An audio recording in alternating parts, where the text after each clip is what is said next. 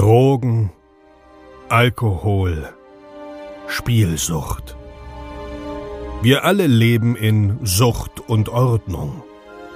Dieser Podcast berichtet über Konsum und Süchte, ohne diese zu verurteilen oder zu verherrlichen. Herzlich willkommen bei Sucht und Ordnung. Einen wunderschönen guten Tag und herzlich willkommen zu einer neuen Episode Sucht und Ordnung.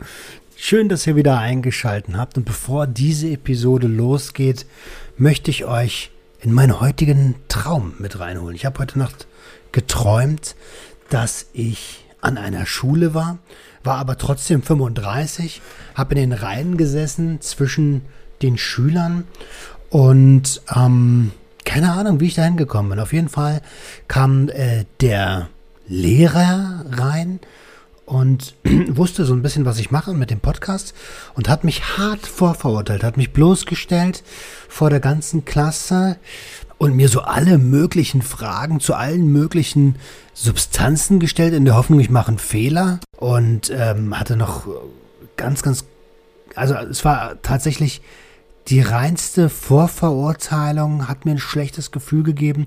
In dem Traum bin ich dann so raus zu dem Direktor, äh, habe den Direktor zusammengeschissen, was er denn für Angestellte hier hat. Und auch der war abwertend mir gegenüber, weil ich halt öffentlich über Drogen spreche. Ähm, und hat äh, mir nahegelegt, die Schule zu ver verlassen. Und in dem Moment bin ich dann aufgewacht und dachte mir, Alter, wie krank sind denn diese Leute gewesen? Die haben mir so richtig das Gefühl vermittelt, dass ich weniger wert bin dadurch. Überkrass. Egal, auf zur Episode. Five, four, three, two, one, go!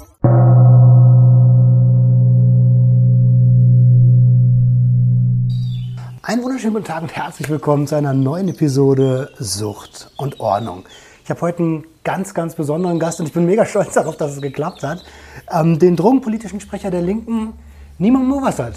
Hallo, Herr Movassat. Ja, hallo, herzlich willkommen. Ah, jetzt war ich schon wieder beim Herr, wir wollten uns duzen. Ähm, danke, dass ich da sein darf. Danke, dass du dir die Zeit genommen hast. Ähm, wir wollen heute so ein bisschen über Cannabis sprechen. Mhm. Vor kurzem wurde das äh, Cannabis-Kontrollgesetz der Grünen im Bundestag besprochen. Da habe ich gesehen, wurde schon wieder eine Menge Kuriositäten mhm. gesagt, sage ich es mal. Ähm, und teilweise auch einfach Unwahrheiten.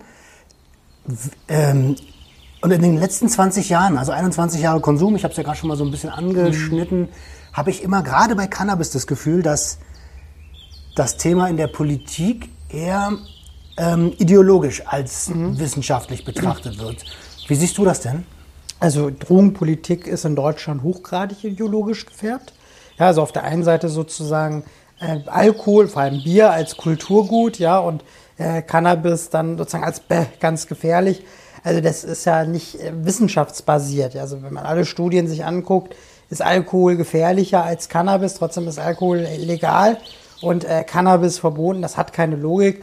Ähm, also die deutsche Drogenpolitik ist nicht logisch und nicht evidenzbasiert und das ist auch einer der zentralen Kritikpunkte, die ich daran habe.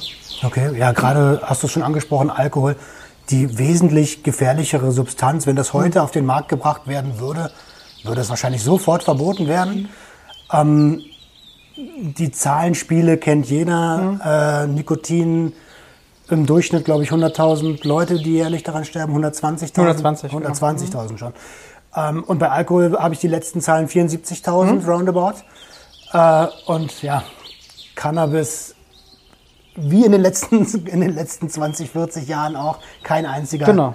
der an Cannabis gestorben ist. Von daher ist das schon mal irgendwie unverständlich für mich. Warum, woran liegt es? Liegt es an, ähm, an der fehlenden Akzeptanz bestimmter Parteien oder mhm. liegt das an, der, an dem Sträuben vor der Bildung zu dem Thema? Mhm. Ich glaube, es gibt eine Reihe von Gründen, warum ähm, die, also vor allem das ist ja die CDU, CSU, um, um das äh, Kind beim Namen zu nennen, ähm, die, die sich wehren. Ich glaube, das ist eine, eine Summe von Gründen. Also ich glaube, man kann damit anfangen, dass die Wählerschaft der CDU-CSU tendenziell eine konservative Wählerschaft ist und die möchte keine Legalisierung.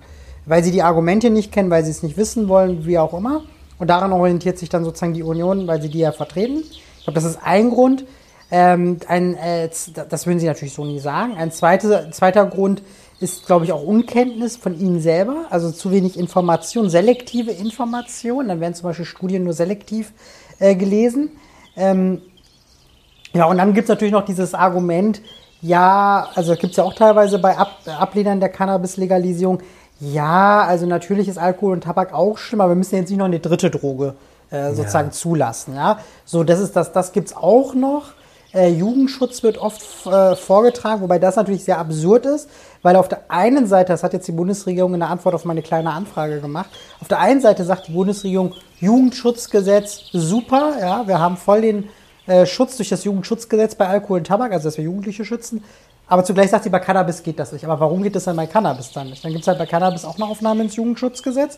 So, und dann, äh, weil das ja so super effektiv ist, behauptet die Bundesregierung, müsste das noch äh, reichen. Also es ist auch eine total widersprüchliche Argumentation, ähm, die, ne? also wirklich nicht faktenbasiert ist. Und das sind ja die eigenen Berichte der Bundesregierung. Also wenn wir, diesen, wenn wir von diesen null Toten durch Cannabis reden, dann ist das nicht nur irgendeine Zahl.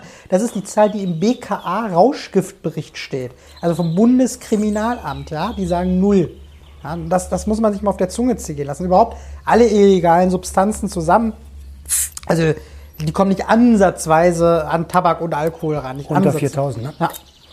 Unter 4000, ja, das stimmt. Ähm, da wird ja dann gerne argumentiert, dass man, ja, wenn man das jetzt äh, legalisieren würde oder entkriminalisieren würde, der, der, der beliebt, das beliebte Argument, dass dann der Konsum in die Höhen steigt. Mhm. Ähm, und dass man das ja in anderen Ländern gesehen hätte. Ja.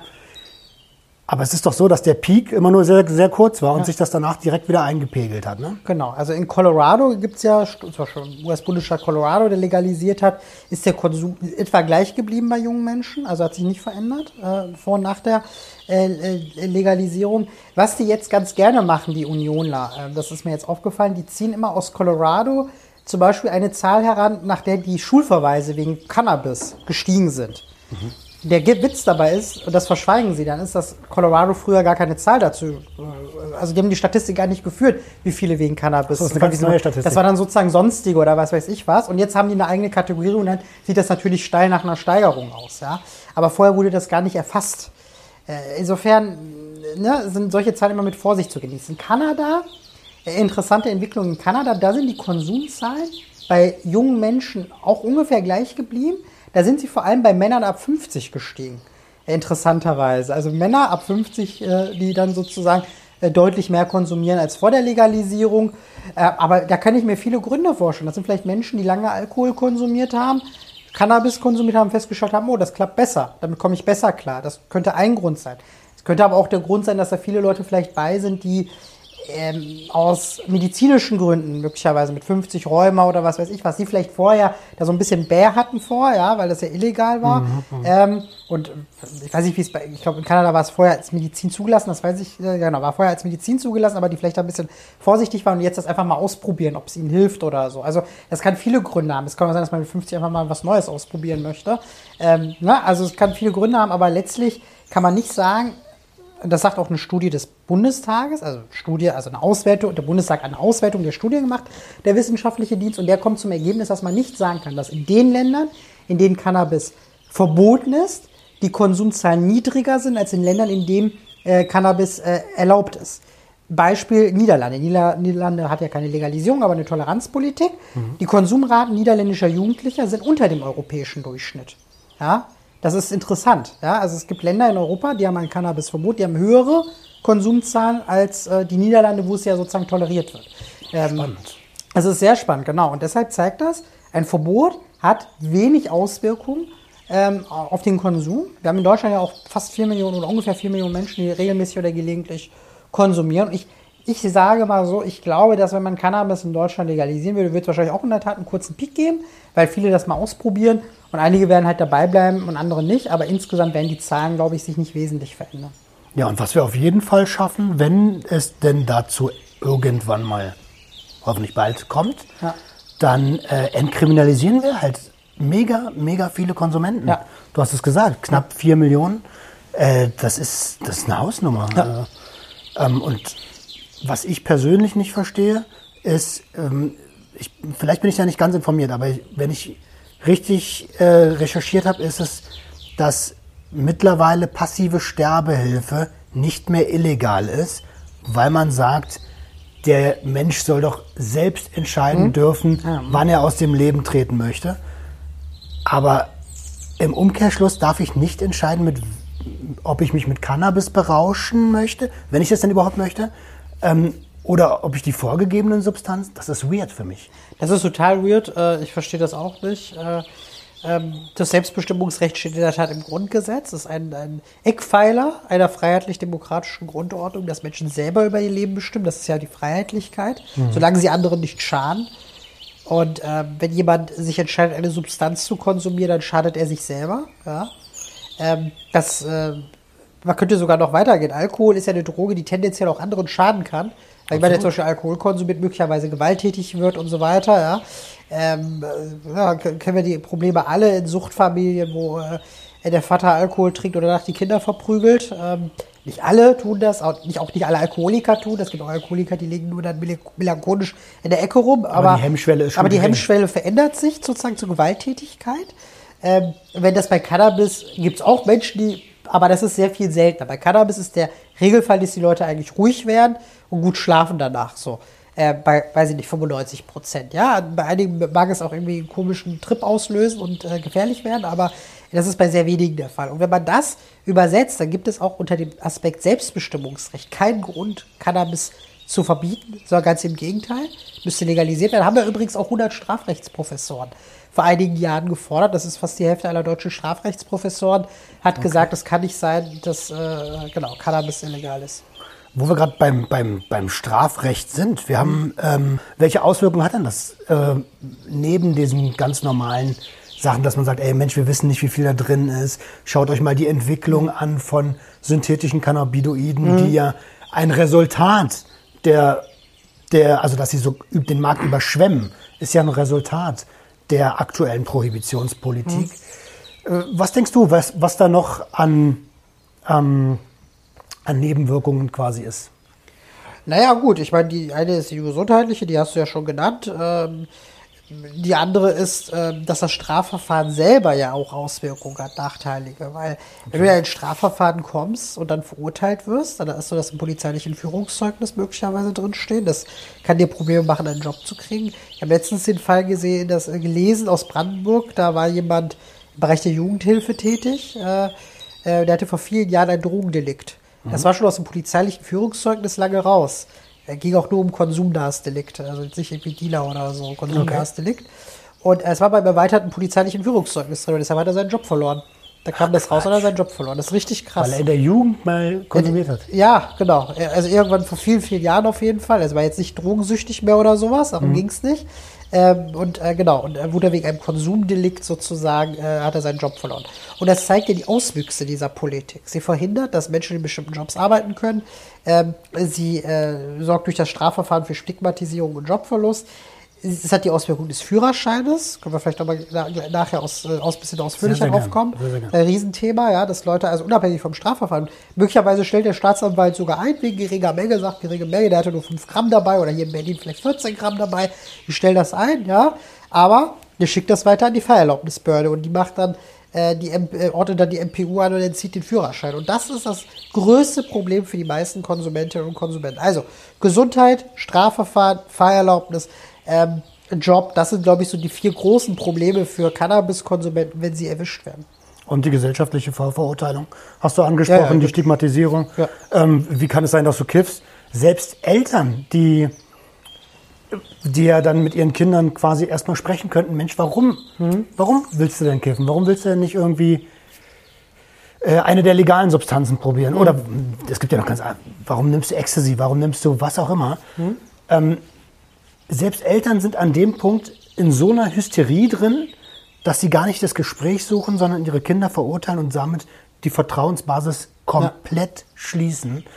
Ähm, das, ist doch ein, das ist doch ein Resultat der, der, der Propaganda, die seit, die seit äh, 30, 40 Jahren hart gefahren wird gegenüber Cannabis, oder? Ich verstehe aber auch ein Stück weit die Eltern, muss ich sagen, weil natürlich die Eltern also selbst wenn du aufgeklärte Eltern hast, die wissen, Cannabis ist nicht schlimm, wissen sie aber, was die Folgen sein können, die wir ja gerade besprochen haben. Die sagen dir dann vielleicht, naja, aber Junge, du weißt doch nicht, ob das äh, synthetische Cannabinoide sind mhm. und äh, äh, du dann dir sonst was reinstopfst oder Blei in deinem Cannabis ist. Oder ja, Sand, Vogel äh, sind alle drin. Ja, genau. Also da irgendwas. Schuhcreme in Schuhcreme, ja. Genau, also oder Rattengift oder was weiß ich was, ne? Also irgendwas da drin ist oder hinterher erwischen die dich, dann äh, kriegst du deinen Ausbildungsplatz nicht. Was machen wir denn dann, ne? Also ich glaube sozusagen diese Kette an Folgen ist das, was, sag ich mal, etwas aufgeklärteren Eltern, die vielleicht in der Tat wissen, also jetzt nicht im Detail, aber Cannabis ist irgendwie nicht schlimmer als Alkohol, aber dann sagen aber die Folgen alle, ne? So mhm. deswegen, ne? Aber ich glaube, dass das sozusagen verunmöglicht auch Dialog. Und ähm, wir merken doch auch diese Absurdität bei den legalen Drogen. Dann sagen die Eltern zu den Kindern, du, du, du, wenn du 18 bist, kannst du ja saufen, ne? aber nicht vor 18. Ja? Ähm, was ja auch absurd irgendwie ist. Da wird alleine an einer Altersgrenze das festgemacht, nicht am Konsumverhalten. Ja? Äh, mit 18 nach dem Motto kannst du dich abschießen, vorher nicht. Ja? Also das ist alles so äh, widersprüchlich und nicht logisch. Ja? Also grundsätzlich müsste doch, müsste man doch bei, müsste man doch bei Drogen ähm, ein ganz anderes Vorgehen haben, ähm, das nicht so bevormundend ist, sondern aufklärt vernünftig. Genau, das ist ein, ein sehr, sehr guter Punkt. Ich würde gerne noch mal ganz kurz auf das Strafmaß ja. für Jugendliche eingehen. Wenn die Alkohol konsumieren mit 14, hm. was ja was ganz Normales ist, hm. ne? ja, machen alle. dann ist das, wenn man ganz genau ist, auch illegaler Drogenkonsum. Hm. Und da ist es dann aber ganz oft nur ein Du, Du, Du. Genau. Hör mal auf damit.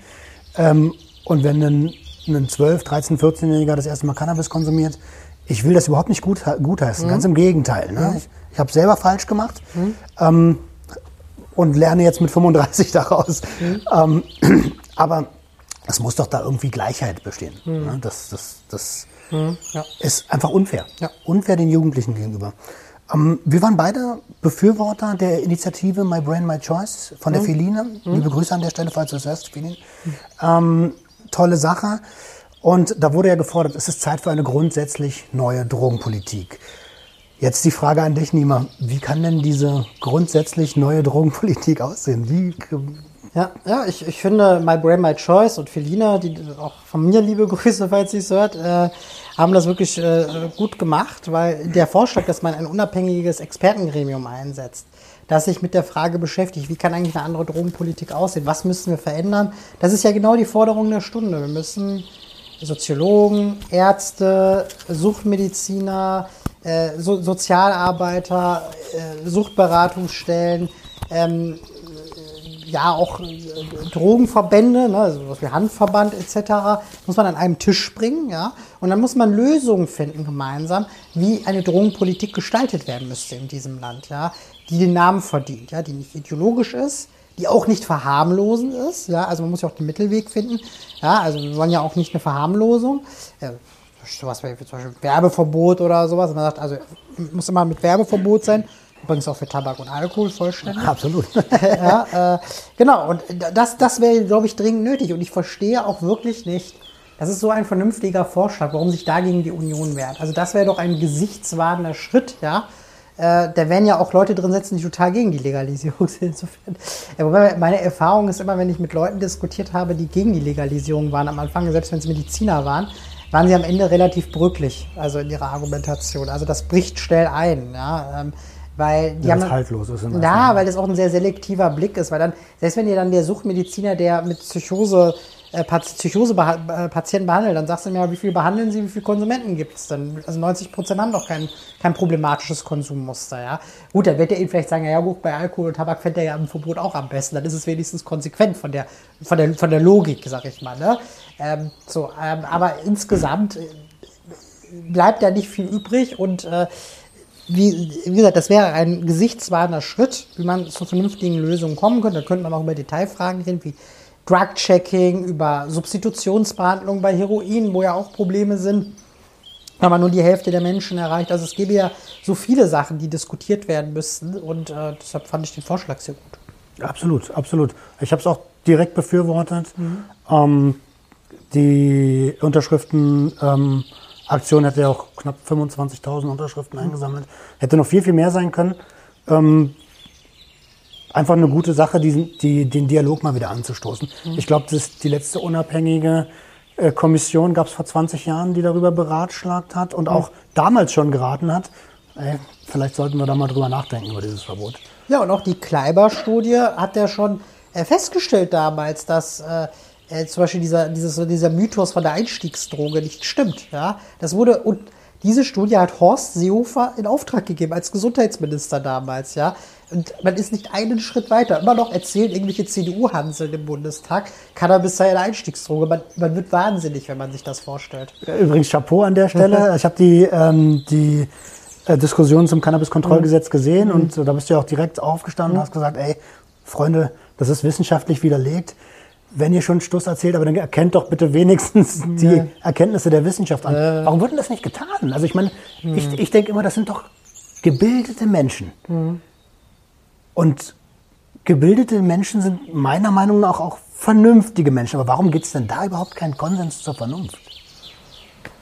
Ich, ich weiß es wirklich nicht. Das ist halt wirklich, das hatten wir am Anfang schon das Thema. Ne? Ich glaube, ja, das Ding ist ja auch, die verweigern sich ja auch Debatten. Man kriegt die ja nicht an einen Tisch äh, zur Debatte. Ja, Äh, das ist, das sind ja alles die großen Probleme. Ja, also wenn man äh, wenn zum Beispiel Redaktionen oder so äh, versuchen, mit Unionland ins Gespräch zu kommen zur Cannabispolitik, ja, also zu Zeitungs-, Fernsehen und so weiter, die kriegen niemanden. Da will niemand drüber reden bei denen. Ne? Ähm, ich habe bisher noch keine Podiumsdiskussion gehabt mit Daniela Ludwig, wo ich auf einem Podium mit ihr saß. Ich hatte auch keine mit Marlene Mortler. Äh, mein Vorgänger Frank Temper sagte, er hätte nie ein Podium zusammen mit Marlene Mortler. Ähm, die verweigern sich halt systematisch den Debatten. Ne? Und dann kommt man natürlich auch nicht äh, voran. Ja? Und äh, das, das ist, das ist ein, ein wirklich sehr, sehr großes Problem. Ich habe schon äh, dem äh, äh, Herrn Pilsinger aus der Unionsfraktion äh, mal angeboten im Gesundheitsausschuss, lassen Sie uns doch mal eine Deutschlandtour machen und gucken, wie leicht mal an Cannabis in Deutschland kommt. Fahren wir mal durch fünf Städte und gucken mal an einschlägigen Orten, wie schnell wir an Cannabis drankommen. Oder aber immer noch glaubt, dass das Verbot irgendwas verhindert, weil das war damals das Argument im Ausschuss, das Verbot verhindert ja sozusagen, dass Menschen Cannabis konsumieren. Also da können wir zusammen eine Drogentour machen. Ganz ja. beliebtes Argument. Ja. Ja. das Verbot ist eine symbolische, eine symbolische Hürde. Ja, ja, totaler Bullshit. Also, du hast, glaube ich, das Wort Pusemuckeldorf verwendet. Ja, ja. Ähm, genau so ist es. Also, da brauchen nur tausend Leute wohnen Ja. und äh, dann kommt man auf jeden Fall an Cannabis. Also ein Bekannter von mir ist in einem äh, Dorf aufgewachsen, äh, das hat 800 Einwohner äh, und das, daneben sind auch nur Dörfer mit 50 Einwohnern und 100 Einwohnern und so weiter. Und er hat seine ganze Jugend durchgekifft und auch andere Drogen genommen, also Ecstasy, LSD und so weiter. Alles hat er gekriegt dort in der Dorfdisco, ja, war alles gar kein Problem. Der, der, der wohnte auch nicht in der Nähe von Holland oder so. Also der wohnte sozusagen mitten in Deutschland, ja, also weit weg von jeder Grenze auch. Äh, trotzdem kam der an alles dran. War überhaupt kein Problem. Das ist ein ganz klassisches Beispiel, ja, dass man dafür nicht irgendwie jetzt in Berlin äh, leben muss, um an Drogen zu kommen. Ja, total. Meistens gibt es das da viel einfacher, weil auf dem. Also ich habe es erlebt, meine Eltern sind ja nach Felden gezogen mit mir, da war ich 14. Felden ist jetzt noch nicht so krass Dorf, aber ist schon ziemlich, wenn du aus Berlin kommst, schon ziemlich klein. Wie groß ist das? ähm, ich glaube 50.000 Einwohner. ja. Also Kleinstadt, ich weiß das gar nicht. Äh, Eine Kleinstadt, genau. Ähm, und da wurde, da war es sogar noch viel präsenter, weil die Jugend da nicht viel zu tun hat. Entweder spielt die Fußball und säuft oder äh, Brennball gab es da, glaube ich, noch äh, und trinken Alkohol oder sie machen das nicht und konsumieren alles andere. Aber dadurch, dass es in solchen Dörfern meistens vielleicht nur einen Jugendclub gibt oder so, ähm, da wird wenig für die Jugend getan. Ich glaube, da, da müsste man ansetzen, dass man sagt, okay, lass uns mal die Jugend ein bisschen fördern, aber auch fordern. Ein gutes Ding wäre zum Beispiel Sportvereine vielleicht gratis anzubieten. Dann, also Oh, ohne Brauereien als Sponsoren. Oh, ohne Brauereien als Sponsor, genau. ähm, also wenn wir jetzt in die, ähm, in die Welt schauen, wo, welche Länder alles schon ähm, ganz sanft mit Cannabis umgehen, Cannabis, USA, Portugal, Tschechien, haben ja alle verschiedene Modelle. Ähm, wo, also was wäre für dich ein adäquates Modell für Deutschland? Also erstens, wir brauchen ein Legalisierungsmodell. Damit fallen alle Modelle eigentlich wie Portugal, Tschechien oder Niederlande weg, auch wenn das alles gute Zwischenschritte sein können. Kann alles ein guter Zwischenschritt sein, ja. Also Tschechien ist ja sozusagen äh, ganz low nach dem Motto, äh, entkriminalisiert trotzdem noch eine Ordnungswidrigkeit. Aber mein Eigenanbau von fünf Pflanzen erlaubt, das ist wiederum sehr stark. Ähm, Portugal hat diesen paternalistischen Zeigefinger, wenn du erwischt wirst, dass du zu dieser Kommission musst und Buße, Buße, Buße tun musst. Ja, Ja, ja, genau. Und dann Therapie, glaube ich. Ne? ja das kann auch angeordnet werden, genau. Und das trifft natürlich vor allem ärmere Menschen, die draußen auf der Straße kiffen oder Jugendliche und so weiter. Ne? Äh, sozusagen die, der reiche Manager, der seinen Koks zieht, sag ich mal, in seinem Büro, der wird halt nicht erwischt. Äh, und äh, der, der Heroinabhängige, der auf der Straße sich die Nadel setzt, der wird halt erwischt. So. Und das, ist, Okay, verstehe. das ist sozusagen ein Stück weit der Partei. Wobei die es ja bei Heroin geschafft haben, die Todeszahlen massiv zu senken, seit die das äh, entkriminalisiert haben. Das ist auch ein riesiger Erfolg, dass man die Todeszahlen erheblich senken konnte. Ähm, so, das heißt, wenn man jetzt sozusagen über Modelle nachdenkt, äh, in einem Rahmen, dann kann man eigentlich nach Uruguay, Kanada oder in die USA gucken. Ähm, Uruguay sozusagen dieses Apothekenmodell, Kanada und USA diese Cannabis-Fachgeschäfte. Ähm, ich finde eine Kombination aus dem kanadischen Modell und dem katalonischen Modell gut. Das katalonische Modell ist ja auch nur toleriert, ähm, aber hat ja diese Cannabis Social Clubs, also wo Leute halt sozusagen im, Mitglied in einem Club sind, der auch von außen kaum wahrnehmbar ist, weil Werbung verboten ist, ja, aber drin sozusagen ähm, an bis zu zwei Gramm Cannabis am Tag kaufen dürfen und man da eben statt Alkohol Cannabis konsumiert und dabei Billard spielt oder was anderes macht, ja, also sozusagen so ein geselliger sozialer Charakter, die man dadurch auch, dass da der Profit nicht im Mittelpunkt steht, weil sozusagen der Club ist ja nicht darauf angewiesen, Gewinne zu machen, da muss ich halt nur halten, sag ich mal, ja. Weil es ein Verein ist. Weil es ein Verein ist, ja, ähm, hat man diesen Prof dieses Profitstreben nicht und dadurch äh, entfällt dieses, was man bei Geschäften ja eher hat, kauf viel, kauf viel, kauf viel, ich will Geld verdienen. Ja? Das ist ja die verantwortungsvoll, es ist verantwortungsvoller. Und deshalb finde ich, das katalonische Modell verbunden mit einem legal, einer legalen Grundlage ist das vorzugwürdigste Modell. Dann bleiben natürlich Leute, sage ich mal, übrig, die sagen, ich will zweimal im Jahr einen Joint rauchen. Dafür will ich nicht Mitglied in einem Club sein. Dann muss man natürlich schon überlegen, ähm, ob man nicht sagt, vorzugsweise Clubs, die reglementieren wir von der Anzahl auch nicht. Das heißt, Leute können Clubs eröffnen. Natürlich, für die Clubs gelten natürlich Regeln, aber die können sich erstmal gründen sozusagen, ja, und äh, wenn sie dann die gesetzlichen Vorgaben einhalten, Werbeverbot, äh, maximale Abgabemenge und so weiter, Eigenanbau oder zertifizierter Anbau äh, von jemand anderem, das sie dann einkaufen ähm, und vielleicht eine bestimmte Kopplung an die Suchthilfe, ja, dass sie vielleicht Flyer auslegen müssen, eine Hotline da haben müssen, wie auch immer, ja, das kann man ja alles verbinden ähm, dann dürfen die sozusagen sich gründen und dass man sozusagen nur im geringen Maße Cannabis-Fachgeschäfte erlaubt. Also dass man sagt, das wollen wir nicht so stark fördern und die auch stark reglementiert. Wenn man sagt, okay, wer jetzt Gelegenheitskonsument ist und jetzt unbedingt ins, äh, mal zweimal im Jahr rauchen will, der soll das halt übers Geschäft machen. Aber wer, sage ich mal, eine gewisse Menge konsumiert, soll lieber in den Club gehen und ähm, die, wir wollen eigentlich die Clubs sozusagen im Mittelpunkt haben, damit das Profitstreben nicht im Mittelpunkt steht. So, das fände ich am vorzugswürdigen. Das ist ein Modell, das es so noch nicht gibt. Okay. Welches Modell ich mir nicht vorstellen kann, ist, dass es die Apotheken machen, wie in Uruguay. Das finde ich sehr problematisch, äh, die Apotheken das machen zu lassen. Apotheken sind ein Ort, wo ich mir Medizin hole, deshalb medizinisches Cannabis gehört da auch hin. Aber für den Freizeitkonsum sind die nicht da, die verkaufen auch keinen Alkohol und keinen Tabak. ja, ähm, klar. finde ich auch ein komisches Bild, wenn da irgendwelche äh, Leute, die ihre Drogen konsumieren wollen, äh, neben irgendwelchen Familien stehen, die gerade das Medikament holen, ja, oder so. Das, das fände ich ein komisches. äh, Absolut, Ja, ja. dann, weil dann, der Konsum findet ja dann auch da statt. Also die Leute kaufen ja dann ihr Gras dort, konsumieren das vor der Apotheke. Ein bisschen komisch. Deshalb finde ich das Apothekenmodell nicht so gut. Es kann sein, dass es in Uruguay logistische Gründe gab, dass sie das so gemacht haben. Wahrscheinlich gibt es da einfach in jedem Ort eine Apotheke.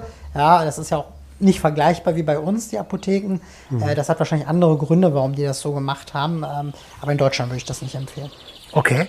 Ähm, also eher weniger Fachgeschäfte, damit der äh, kommerzielle Hintergrund nicht im Vordergrund Genau, steht. genau. Ähm, okay. Wenn man das, äh, sollte das für alle Substanzen gelten? Das ist eine spannende Frage. Ich glaube, dass wir über eine regulierte Abgabe bei allen äh, Substanzen auf Dauer nicht äh, vorbeikommen. Weil alle Argumente, die man bei Cannabis nennt, ja auch für alle anderen Drogen eigentlich gelten. Also, wär, Entschuldigung, wenn ich dir ins Wort falle. Ich meinte auch die aktuell legalen Substanzen. ach so, okay, dann lass uns später noch mal kurz auf die anderen Drogen kommen, äh, andere illegalisieren, weil das finde ich auch ein spannendes Thema. Absolut. äh, äh, zu, zu Alkohol und Tabak. Ja, also in der idealen Welt wäre das so. Ich glaube nicht, dass man die, äh, äh, den Art, wie Tabak und Alkohol verfügbar sind, äh, zurückdrehen kann. Ich glaube, was man bei Alkohol machen muss, ist erstens, brauchen wir so Hinweis, Warnschilder wie bei Tabak. Das hat dazu beigetragen, den Tabakkonsum runterzubringen. Äh, ja. ja. Sicherlich muss man auch über moderate Preiserhöhungen nachdenken bei der Alkoholsteuer, dass man nicht irgendwie Schnaps für drei Euro kriegt. Ich bin nicht dafür, dass man jetzt sagt, das muss unermesslich teuer werden, weil das spornt den illegalen Markt an, aber so eine gewisse preisliche Hemmschwelle, ja, äh, wäre nicht schlecht, wie man es bei Tabak auch hat, dass eine gewisse preisliche Hemmschwelle existiert. Ja. Äh, äh, und dann finde ich schon, dass äh, es ein bisschen weniger zugänglich sein muss, Alkohol im Supermarkt. Also sei es, dass der Supermarkt ähm, man zum Beispiel sagt, harte Alkoholiker nur werden herausgegeben, ja, also sozusagen bis an der Kasse, wie bei Tabak gesagt wird, mhm. ich möchte jetzt meinen Johnny Walker, ja, dann gibt sie einem das raus, ja.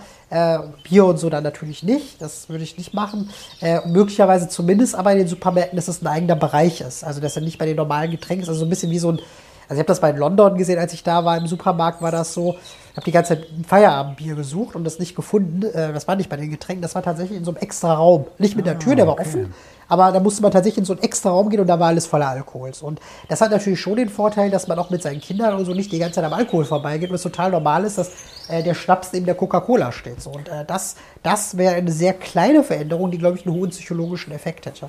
Absolut. Also ich muss ehrlicherweise sagen, ich selber bin überhaupt gar kein Freund vom Alkohol im Supermarkt, weil mhm. wir die mhm. Zahlen ja kennen ja. von Alkoholabhängigen. Ähm, und in den Supermarkt muss derjenige aber, weil er braucht was zu essen. Ja. Und Aber auch hier für, für ähm, ähm, alkoholkranke Menschen ist das natürlich ein großer Fortschritt, wenn der Alkohol nicht immer präsent ist. Ja, ja, ne? total, total. Und deshalb würde das ja schon helfen, dass man weiß, dass es in einem eigenen Raum, ja, weil dann würde zumindest die Menschen, die Alkoholiker sind, würden dann äh, nicht mehr diese, das immer damit konfrontiert sein mit dem Konsum. Ne? Aber es ist immer, es ist trotzdem nur diese eine Tür weg, ja, in dem Laden, in den ich sowieso ja. rein muss. Ja, ja, klar. Ähm, und was ich richtig perfide finde, ist, dass diese ganzen Kindergetränke, sowas wie mhm. der bekannteste, glaub, bekannteste ist, glaube ich, Robbie Bubble, dass, dass Kinder da einfach schon ans Trinken rangeführt werden. Oder das, also so nehme ich das jedenfalls wahr. Ich glaube, Marketing ein bisschen verstanden zu haben. Mhm. Und klar, das ist den Erwachsenen nacheifern und irgendwann haben wir dann auch die richtige Flasche. Ja, ich kenne das bei dem Nachbarn, der kauft Kinderwein. Ja. Damit das Kind mit Anstoß kann. Das Kind ist fünf oder sechs. Also war zu der Zeit fünf. Okay. Jetzt ist schon ein bisschen älter, jetzt ist sieben. Aber das fand ich schon richtig krass. Als ich das gehört habe, bin ich fast vom Stuhl gekippt. Im Umkehrschluss könnte man ja fragen, okay, gebe ich jetzt meinen Kiddies CBD zu rauchen oder was? Also, ja, ja, wenn man ja, klar, das wäre der Umkehrschluss. das wäre der Umkehr.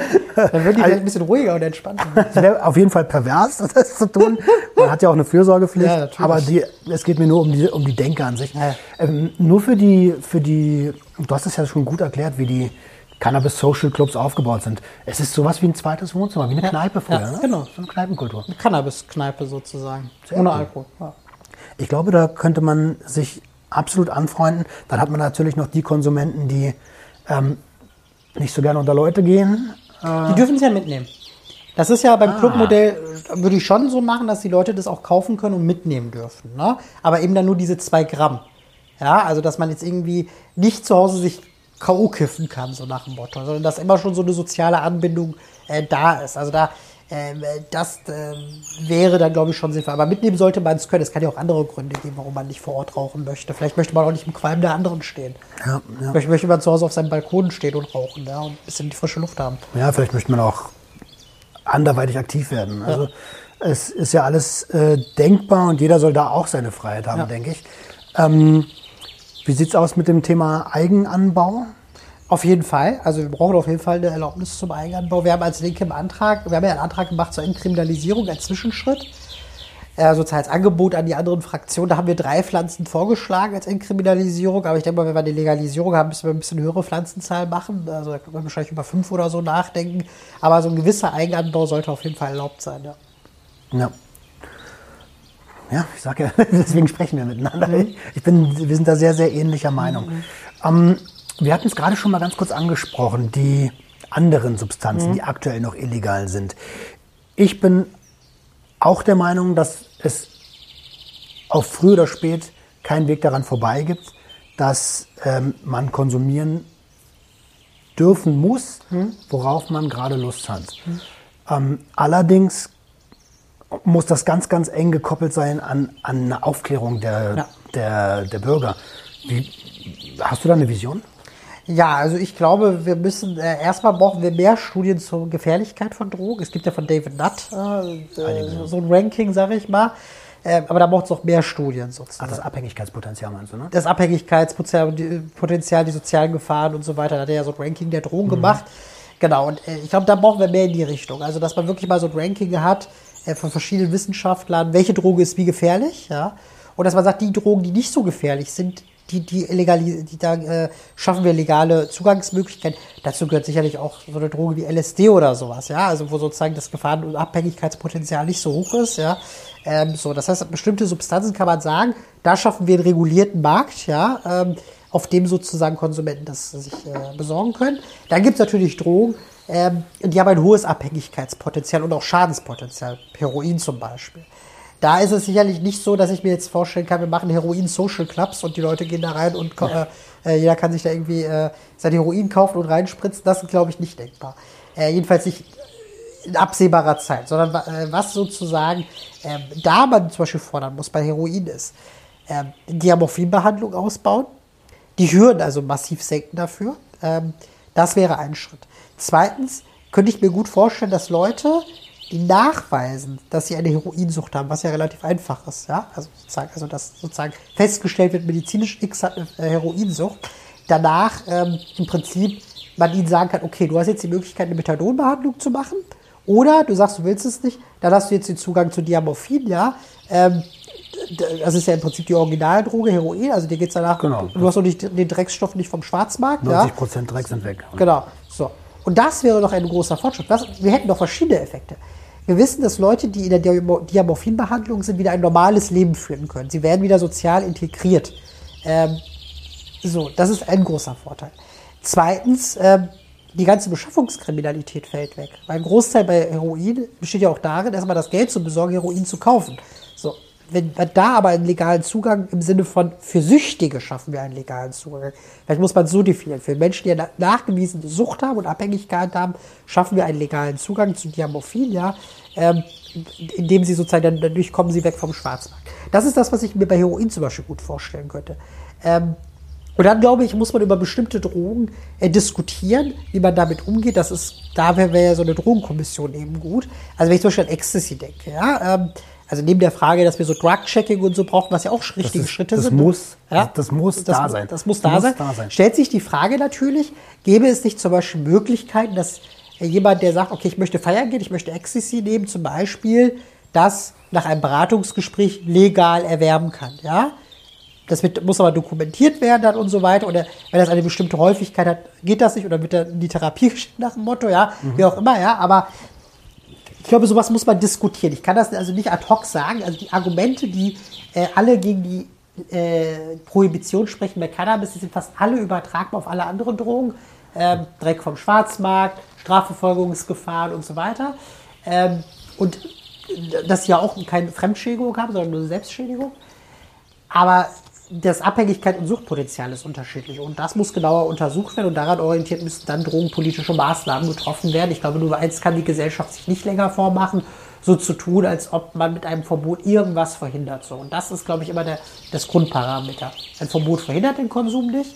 Also müssen wir doch überlegen, wie können wir Regulierung schaffen, äh, die dafür sorgt, dass Menschen äh, eben in kontrollierten Bahnen, sage ich jetzt mal so, äh, ähm, konsumieren können. Das, das muss man halt diskutieren. Okay. Bei vielen Stoffen wäre es ja sogar eigentlich eine Relegalisierung, denn ähm, ich glaube vor 1969, also im Rahmen des Opiumkrieges und so, ist ja vieles verboten worden.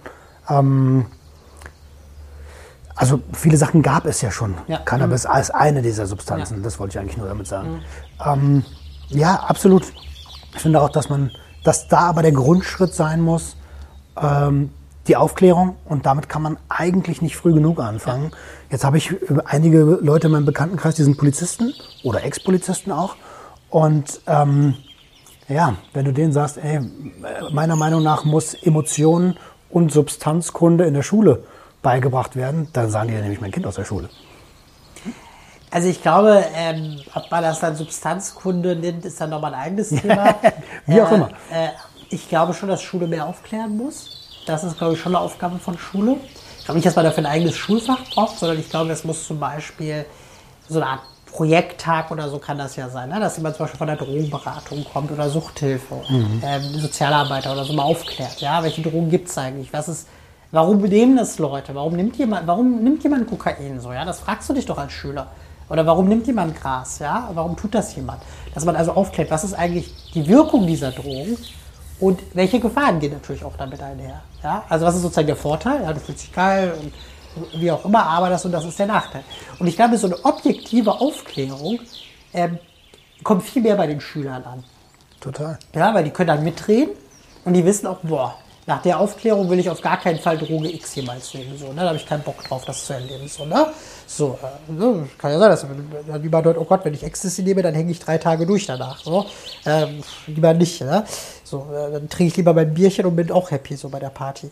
Also das, das ist, glaube ich, sozusagen wäre ganz, ganz wichtig. Ja, und äh, ich glaube, das wäre der richtige Weg. Ich höre von vielen Leuten, dass ihre Drogenaufklärung in der Schule darin bestand, dass der Polizist in die Schule gekommen ist und den Straftatkatalog vorgelesen hat. äh, so, äh, und du, du, du gesagt hat. Und das ist natürlich funktioniert nicht. Verbote reizen, das verbotene reizt. Ich glaube, wenn man über das Verbotene, ähm, und wir werden ja bei vielen Drogen auf lange Zeit noch ein Verbot haben, ja. Also, wobei ich mir schon mindestens eine Entkriminalisierung bei allen Drogen vorstelle. Dazu haben wir als Linke ja auch einen Antrag eingebracht im Bundestag. Wir wollen, dass alle Drogen entkriminalisiert werden. Also bei keiner Droge mehr Menschen wegen Konsumverstößen, Konsumdelikten äh, verurteilt werden können. So. Das ist, glaube ich, auch ganz wichtig, dass man das macht. Aber ähm, wir werden trotzdem über eine lange Zeit noch sozusagen äh, sagen, natürlich, äh, bestimmte Drogen sind, äh, wollen wir nicht, dass ihr das macht. So, dass es dann nur, dass von der Strafverfolgung abgesehen wird vielleicht, ja. Ähm, aber äh, dass das sozusagen nicht äh, mit so einem erhobenen Zeigefinger, sondern mit einer Aufklärung stattfindet. Dass man auch vielleicht sowas erklärt, warum, warum sind wir denn, warum gibt's Heroin jetzt nicht an jeder Straßenecke im Supermarkt? Warum ist das denn eigentlich so, ja? Dass man den Schülern Und so geschichtlich auch ein bisschen. bisschen historisch das erklärt. So, was waren eigentlich, ne, wenn man überlegt, dass ja Opium auch teilweise wirklich in vielen Ländern krasse Auswirkungen hatte, Afghanistan, Iran und so weiter, ja. Also, ne, dass man auch auf diese historischen Beispiele eingeht und sagt, ja, das hat das und das ausgelöst für die Menschen, ne. Deshalb ist das verboten, ja, deshalb, ne, so. Also, ich glaube, dass, dass man auch sowas erklären kann, teilweise vernünftig. Ähm, aber insgesamt, ich hatte mal mit einer Drogenberatung geredet, da sagte mir genau das, die Sozialarbeiterin, dass sie das genauso macht. Also sie selber, dass sie also schon sozusagen versucht, über so Stoffe aufzuklären, warum, wieso, was die Gefahren sind natürlich auch. Ja, ähm, also nicht jetzt wie so ein Polizeibeamter den Straftatkatalog runterzulesen. Das fand ich sehr gut, was sie mir erzählt hat. Fand ich sehr, war eine sehr junge Frau, also ich vermute mal sozusagen neuere Schule, ne, äh, modernes, modernes pädagogisches Verständnis so. Aber das ist halt eben nicht bei allen so. Okay. Ja, tatsächlich, ähm, ich habe es ja vorhin schon mal kurz angesprochen und die Hörer vom Podcast, die wissen das. Ähm, das ist auch so der Ansatz, den ich, den ich gehe. Ich lade für, für Substanzaufklärungen Experten zu den jeweiligen Substanzen ein. Zum Beispiel wird im Januar Markus Berger da sein. Ich habe mit einem Toxikologen gesprochen, Fabian Steinmetz vom Schildauer Kreis. Ähm, ich glaube, mit dem arbeitet, äh, arbeitet er sicherlich auch zusammen, wenn es um die Innovation der oder die Gestaltung einer möglichen Regulierung geht. Ähm, und, und da ist es mir halt wichtig zu sagen, okay, lass uns mal ganz objektiv raufschauen, Pros und Kontras, weil es gibt beides.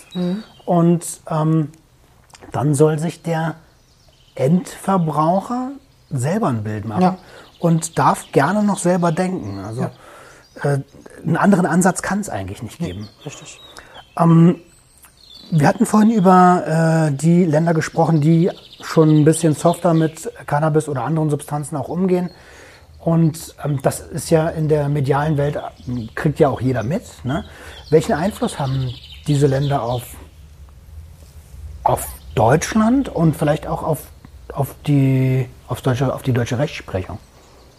Also ich glaube, jede Legalisierung in einem anderen Land und jede andere Drogenpolitik erhöht den Druck auf äh, die, die äh, Ideologen in diesem Land, äh, ihre Drogenpolitik zu verändern. Und es erhöht natürlich auch die Motivation.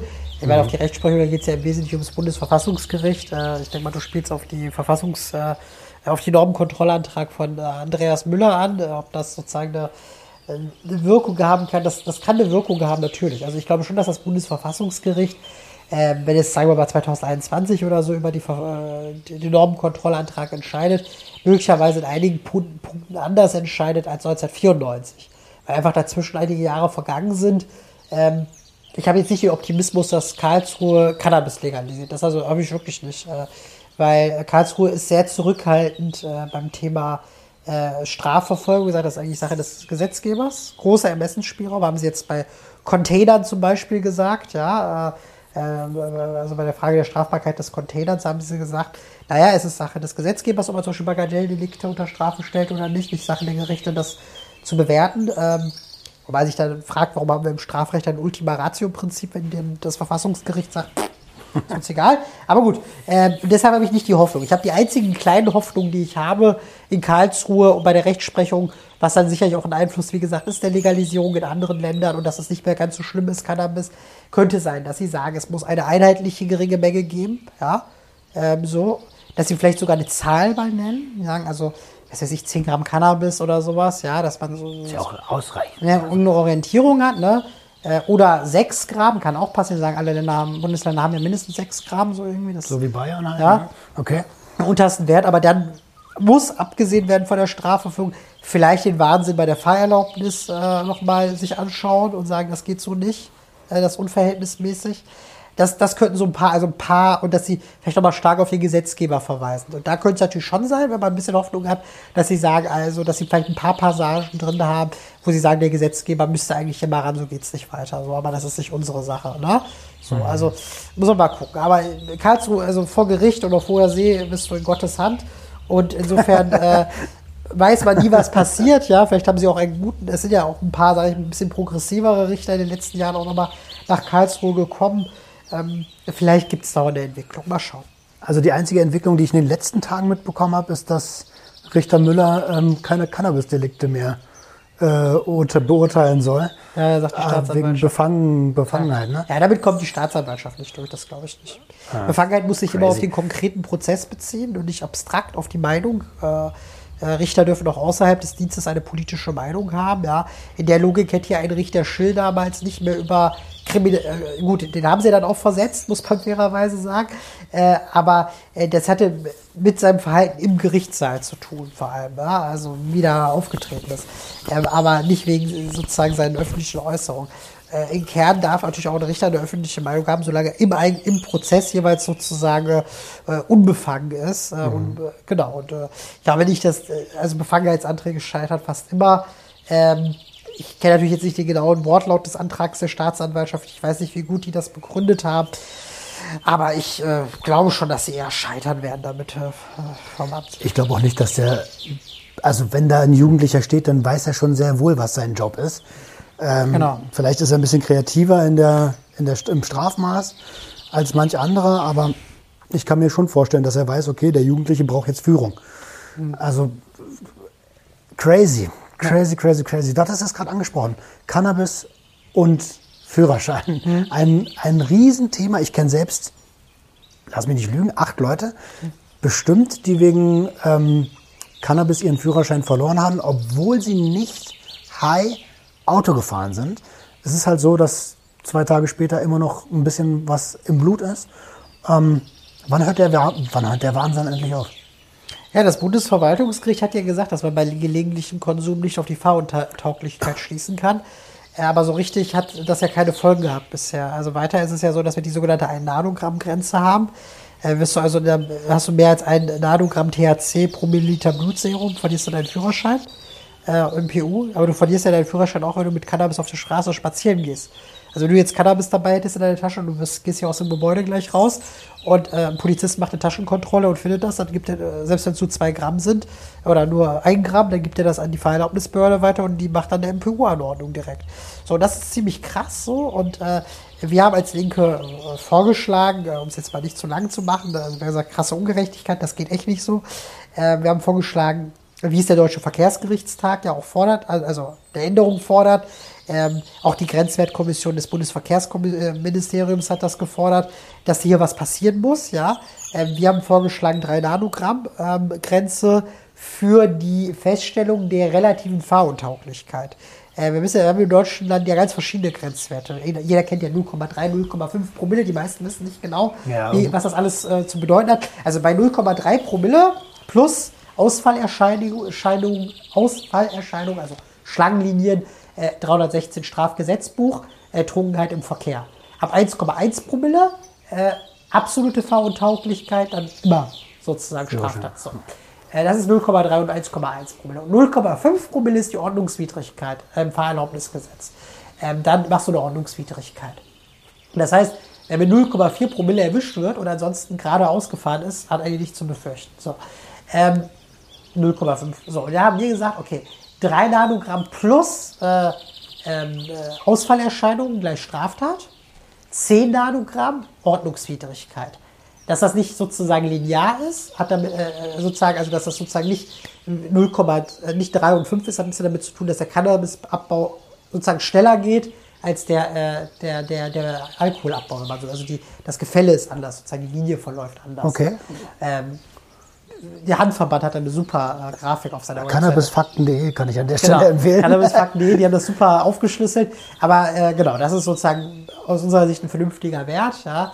Ähm, aber selbst wenn du schon zwei Nanogramm machen würdest als Grenze, wäre das zumindest so, dass wirklich dieser Unsinn, dass Leute nach zwei Tagen ihren Führerschein von jedem Millen weg wären schon mal, ja? Also es, es, es kann doch nicht sein, dass ich meinen Führerschein verliere, wenn ich Cannabis in der Tasche habe. Ja, das ist irre. Also wenn ich besoffen, deswegen fahre ich doch nicht. Ja. Ähm, wenn ich besoffen über die Straße laufe, verliere ich doch auch nicht meinen Führerschein. Genau. Also was soll das? Das ist Wahnsinn.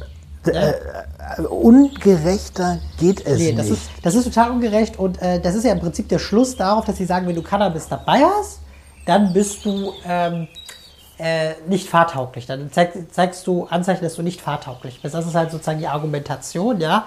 Ähm, jetzt mit der Entscheidung des Bundesverwaltungsgerichtes steigt natürlich die Chance, dass man, wenn man gegen die Entscheidung der Fahrerlaubnisbehörde vor, vor das Verwaltungsgericht zieht, die Chancen steigen zu gewinnen zumindest. Ja?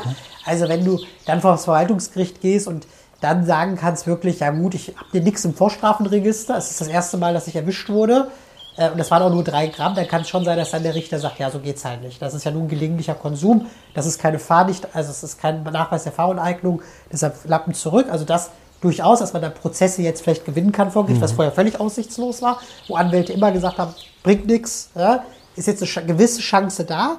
Und ich glaube, das muss man auch durchfechten. Da, müssen halt wirklich Leute sich Anwälte suchen, Verkehrsspezialisten, äh, Anwälte, ähm, und dann dagegen vor Gericht ziehen. Wir brauchen da jetzt auch Rechtsprechung zu, damit die Fahrerlaubnisbehörden ihre illegale Praxis auch verändern.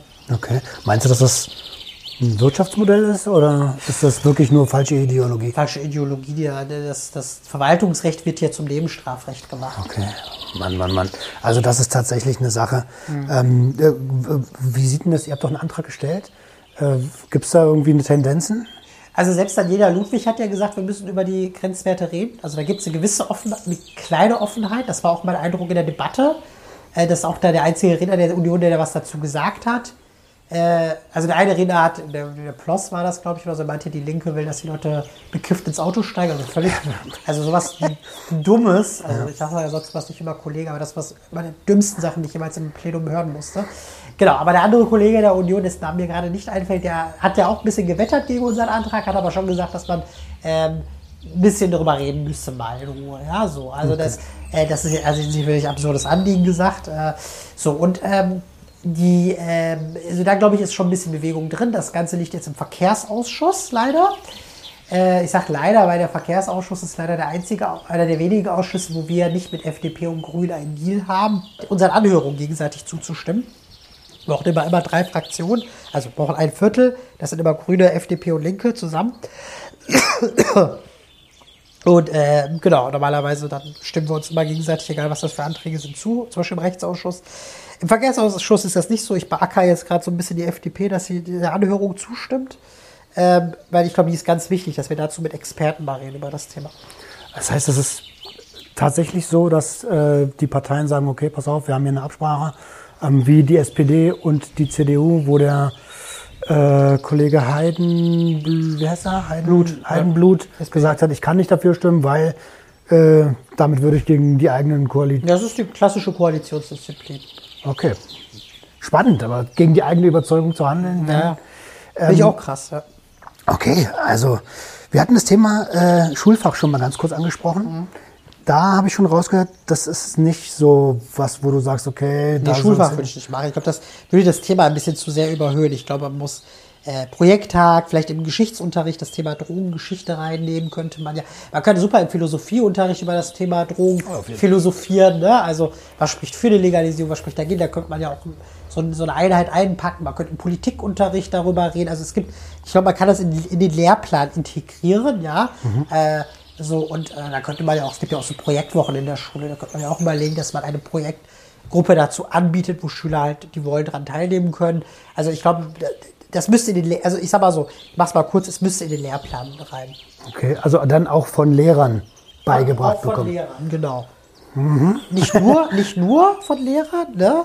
Äh, ja, wobei, das ist ja auch die Frage, was der Lehrplan da vorgibt. Also ich würde nicht jetzt mir vorstellen, dass die Lehrer die Aufklärung machen, sondern die selbst erarbeiten, er fördert. Ne? Ah, okay. Ja, also sozusagen, äh, das ist ja möglich. Ähm, Beispiel könnte man ja super im Geschichtsunterricht mal das Thema durchnehmen. Wie kam es eigentlich zum Cannabisverbot? Spannendes Thema. Absolut. Historisch mal aufzuarbeiten, welche Texte gab es damals, die Quellen mal zu lesen, die es gab. Äh, macht man ja alles viel zu wenig, ne? Und äh, dann könnte man so ein Stück auch US-Geschichte nebenbei noch bearbeiten damit, ja? Und äh, Harry Anslinger und so. ja, genau. Wir müssen US-Geschichte machen, ne? Und wie das bei uns dann ankam. Da, da könnte man schon einiges machen und dann, wie gesagt, könnte, ich mir vorstellen, dass das eben in Form, dass man Schulen animiert zu sagen, macht Projekttage zu dem Thema und ladet euch Experten an, die vielleicht dann zwei Stunden, zwei Unterrichtsstunden kriegen. Ja, sowas gibt es ja in der Art schon an vielen Schulen, Ja. dass Schulen sich ähm, ehemalige einladen oder Sozialarbeiter einladen, die dann über das Thema sprechen. Ja. Sehr, sehr, sehr, sehr cool. Ähm, Finde ich auch, dass das weiter gefördert werden sollte. Wir sind eigentlich schon fast am Ende. Ich habe keine Ahnung, wie lange wir gesprochen haben, aber es war, äh, war schön und äh, d- an der Stelle nochmal vielen, vielen lieben Dank. Ähm, wann wird es, also wie hoch ist die Wahrscheinlichkeit, wenn ich mich für die Linken entscheide bei der nächsten Wahl, ähm, dass ich einer freudigen äh, Cannabis-Zukunft entgegensehen kann? Also ich glaube, dass, also ich glaube, in dieser Legislatur wird nichts mehr passieren. Da bin ich ehrlich. Ähm, vielleicht kriegen wir ein bisschen was bei Drug-Checking hin, vielleicht bei den Grenzwerten für den Führerschein. Aber ich glaube auch selbst das alles nicht, weil dafür ist die Legislatur noch ist zu kurz.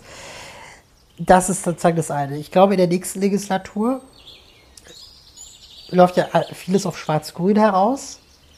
Da muss man halt die Grünen fragen, wie sie das Thema gewichten werden in den Koalitionsverhandlungen. Ich kann sagen, dass wenn wir als Linke tatsächlich in eine Situation kommen, wo wir mit, mit Grünen und SPD über eine Koalition reden, dann werden wir auch das Thema Drogen, also werde ich jedenfalls dafür kämpfen, das Thema Drogen auf den Tisch zu bringen, vor allem das Thema Cannabis. Und ich glaube auch, dass es, also von allem, was Grüne und SPD sagen, dafür eine Offenheit gibt, sodass ich schon glaube, dass wenn wir Rot-Rot-Grün kriegen würden, ähm, mindestens, mindestens, sage ich jetzt mal vorsichtig, äh, Entkriminalisierung, vernünftige Grenzwerte beim Führerschein und äh, Modellprojekte hinkriegen. Das ist ja das, was sozusagen die SPD bei den beiden Entkriminalisierung Modellprojekte offen ist. Aber ich glaube schon, dass Grüne und wir auch sehr für eine Legalisierung kämpfen würden. So, ja. Und möglicherweise sagt ja dann die SPD, da machen wir jetzt sofort am Anfang Modellprojekte, gucken das uns zwei Jahre an und dann machen wir die Legalisierung, wenn alles gut läuft. So, Das heißt im Idealfall Rot-Rot-Grün? Im Idealfall Rot-Rot-Grün und dann glaube ich, würden wir wirklich Fortschritte machen in der Drogenpolitik. Okay, also die einfachste Art und Weise, Politik zu gestalten, ist wählen zu gehen. Ähm, an euch Hörer, wenn ihr wahlberechtigt seid, dann macht das gerne auch. Ähm, meckern ist immer ganz, ganz einfach und äh, einfach ein Kreuzchen machen ist tatsächlich die einfachste Art, Politik mitzugestalten. Äh, also hört auf euer Herz und äh, geht wählen. Ähm, das war's. Achso, Moment. Eine Sache habe ich doch noch. Ein Bekannter von mir meinte, du hörst auf. Ja. Was ist da los? Also ich meine, äh, der, du bist der Vorreiter, was den Kampf für, für eine ordentliche Drogenpolitik angeht, gerade bei den Linken. Ähm, kannst du da was zu sagen? Ja gut, ich bin jetzt äh, zwölf Jahre im Bundestag. Ich mache ja Drogenpolitik erst seit dieser Legislatur offiziell. Ich habe mich immer für das Thema interessiert, aber ähm, genau. Und äh, ich habe aber gesagt, zwölf Jahre reichen im Bundestag. Äh, irgendwann ist mal gut. Ähm, man kann hier nicht sitzen, bis äh, einem der, äh, der Bestatter rausträgt. ähm, und ähm, genau, ich bin auch in so einem Alter, ich bin dann nächstes Jahr 37, ähm, wo ich doch beruflich was anderes machen kann. Und das Zeitfenster schließt sich halt irgendwann. Also wenn ich dann nochmal vier Jahre mache und nochmal vier Jahre, dann bin ich irgendwann in einem Alter, wo ich abhängig bin von diesem Job hier, weil ich nichts anderes mehr kann. Und deshalb habe ich gesagt, ich bin dann, zwölf Jahre sind genug, 37 Jahre, du kannst noch was anderes machen. Und genau, deshalb war das die Entscheidung. Was nicht heißt, dass ich nicht vielleicht nach ein paar Jahren wieder zurückkomme in den Bundestag. Das ist ja auch denkbar, dass ich vielleicht acht Jahre oder nach zwölf Jahren sage, ich komme wieder zurück. Aber genau, das war jetzt erstmal die Entscheidung für mich zu sagen, ähm, ich höre auf. Was nicht heißt, dass ich nicht weiter für die Legalisierung von Cannabis kämpfen werde. Ich werde für den Parteivorstand der Linken kandidieren und werde mich da auch für das Thema natürlich engagieren. Super, dann wünsche ich dir, ähm, egal wie es ausgeht, natürlich nur das Beste. Dankeschön. Ähm, Nochmal vielen, vielen lieben Dank für die Zeit. Und ihr Lieben da draußen, wenn ihr Fragen habt, schreibt gern, ähm, leite ich gern weiter. Vielleicht kann ich auch selber beantworten. Und ich wünsche euch erstmal ein tolles Wochenende. Ciao, ciao. Tschüss.